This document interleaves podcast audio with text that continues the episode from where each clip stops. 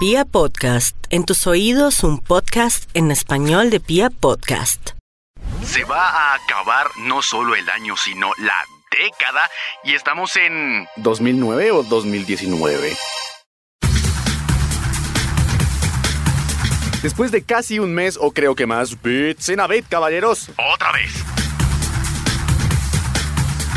La universidad puede ser un sitio bastante triste que puede arrancarte tu motivación, tu estado emocional, tu autoestima, tus ganas de hacer cualquier otra actividad además de eso.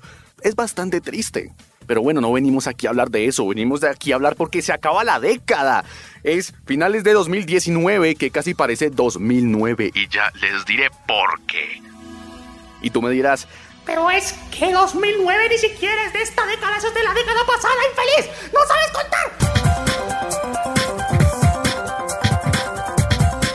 Y eso no se lo niego a nadie, soy nefasto para la matemática y los números en general. Pero... En general son los 10 años en los cuales nos graduamos, empezamos la universidad, tuvimos crisis emocionales, empezamos a expresar esas individualidades características que nos definen como personas, entramos a esa etapa horrible de la adolescencia y disfrutamos de muchas cosas, como por ejemplo Call of Duty, Halo, el Halo, el hombrecito verde, lo que tú quieras. Y si lo piensas con atención, estamos exactamente en el mismo punto. Evanescence se presentó en el NotFest de México, sin contar el espectáculo absolutamente fantástico que fue que destruyeran toda la banda y que hicieran pedazos todo el escenario, pues se iba a presentar Evanescence. La gente quería ver a Evanescence, cosa que me suena raro, porque precisamente en 2009 estaban estos videos de Naruto vs Sasuke, Bring Me to Life o Gohan contra los androides. O mejor aún, los que estábamos buscando por todo internet Dragon Ball AF, temporada no sé qué después de Dragon Ball GT.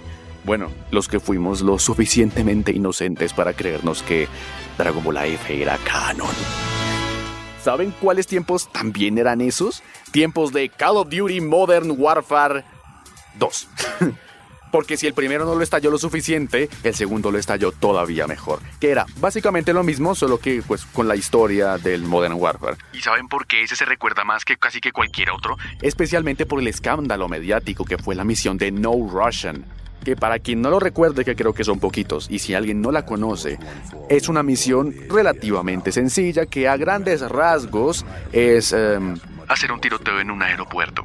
Y sí, tú tienes la opción de no disparar, pero eso no es lo que importa aquí. Lo que importa es toda la ola mediática que provocó el hecho de que tú iniciaras un tiroteo. Pero obviamente eso no afectó en lo absoluto a las ventas y a las recaudaciones generales del juego, llegando casi a los 550 millones de dólares en sus primeros cinco días de lanzamiento. O sea, controversia y todo, pero publicidad gratis. ¿Saben qué otra cosa salió en 2009 y es muy bello y lo tenemos hasta hoy? Minecraft, sí señor. En 2009 salió públicamente ya para venderse la primera copia del 1.0 de Minecraft y lo que fue simplemente un simulador de caminar y poner bloquecitos a toda la experiencia jugabilística que significa estar en servidores, convivir con tus amigos, poder jugar Minecraft en tu celular, tablet, Switch, Xbox, Play, computador casi 14 versiones después, con todos sus habitamentos, agregados, comunidades en línea, servidores privados, servidores públicos, una de las comunidades de mods más grandes que hay en el mundo en este momento, porque si te vas a la página de CubeSforge o simplemente a YouTube y buscas un mod de lo que sea, te lo juro, lo encuentras. De hecho, uno de los gameplays más interesantes que hay por ahí es una serie de por lo menos ciento y pico episodios de un paquete de mods de Minecraft que se llama Sky Factory, en el cual te sueltan como la modalidad de Skyblock en un bloque en la mitad del espacio sin absolutamente nada alrededor, pero la variante aquí es que te sueltan sin absolutamente nada y todos los escalones superiores que deben alcanzarse en el juego natural de Minecraft y en los mods que están incluidos deben hacerse de formas poco convencionales. Por ejemplo, tienes que conseguir semillas haciendo un filtro de tierra para poder sacarlas. Se escucha bastante complejo, algunas veces lo es, pero es súper interesante para jugarlo con amigos.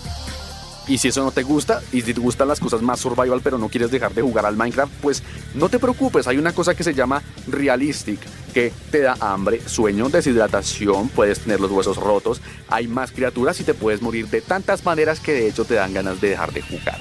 Es peor que un Dark Souls. Oye, y hablando de Dark Souls, Dark Souls también salió en 2009 la epítome máxima, la cúspide del Get Good You Fucking Scrub. Muerte tras muerte, tras muerte sobre muerte, con un poquito de muerte y algo más de muerte. Pero una historia preciosa y unos mapas excelentemente diseñados.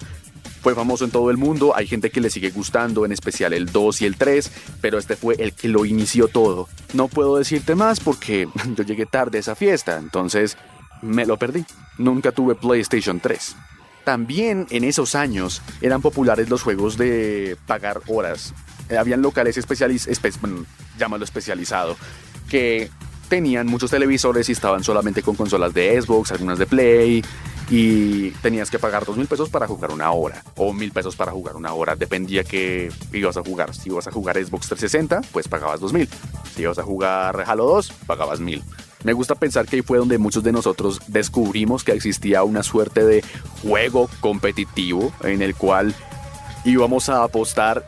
Si querías jugar gratis, tenías que ser bueno de forma obligada porque no tenías dinero, entonces era una carrera por ser el mejor y no había marcha atrás, era ser lo máximo para nunca tener que pagar y a muchos se nos fueron muchas horas después de salir del colegio jugando a eso. Eso fue solo el principio, es decir, después en 2014 fue el gran boom de YouTube, las convenciones de youtubers, los campeonatos de LSS, toda esta gran explosión de los contenidos generados por internet, el gran boom de los podcasts en 2017. Han pasado tantas, tantas, tantísimas cosas. Vivimos la era de Marvel en la que todos los superhéroes y todo lo que venía siendo geek tomó la fuerza y ahora que te gusten los cómics y los juegos ya no es raro ni razón para que te molesten en ninguna parte. Es más, las personas que ahora te molestaban de repente ven anime. Se empezó a hablar de la salud mental y de cómo esta puede afectarte social y psicológicamente y de que cómo eso es importante y de por qué debe hablarse. Son tiempos diferentes y es fantástico. Son tantas, tantas cosas, son, son tantos gustos que casi que duele que se acabe. Pero, pues como dijo alguien alguna vez, no estés triste porque termina, sino estate feliz porque ocurrió. Obviamente hay cosas malas, pasó lo de Cambridge Analytica, ¿se acuerdan? Esa compañía que utilizaba los datos de todos nosotros en Facebook para poder eh, utilizarlo para, para beneficiar partidos políticos y alterar elecciones. Uh, también tuvimos las vulnerabilidades de Spectre y Meltdown en los procesadores de Intel, que de hecho se suponía que Intel ya sabía de esa información y nunca dijo nada.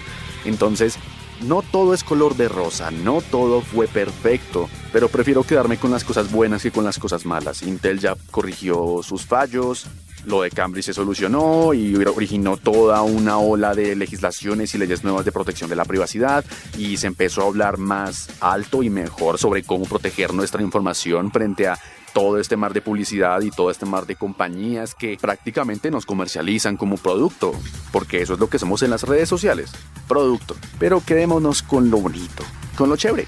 Ha sido una década muy bonita, muy interesante, la siguiente, te lo juro, va a ser muchísimo mejor, espero. Es decir, estamos ahora jugando a 4K 144 FPS, estamos en una nueva era, va a salir una nueva generación de consolas, ya se mandaron los kits de desarrollo de la PlayStation 5 y de la Proyecto Scarlet. Estoy más que ansioso de ver qué es lo que está por venir.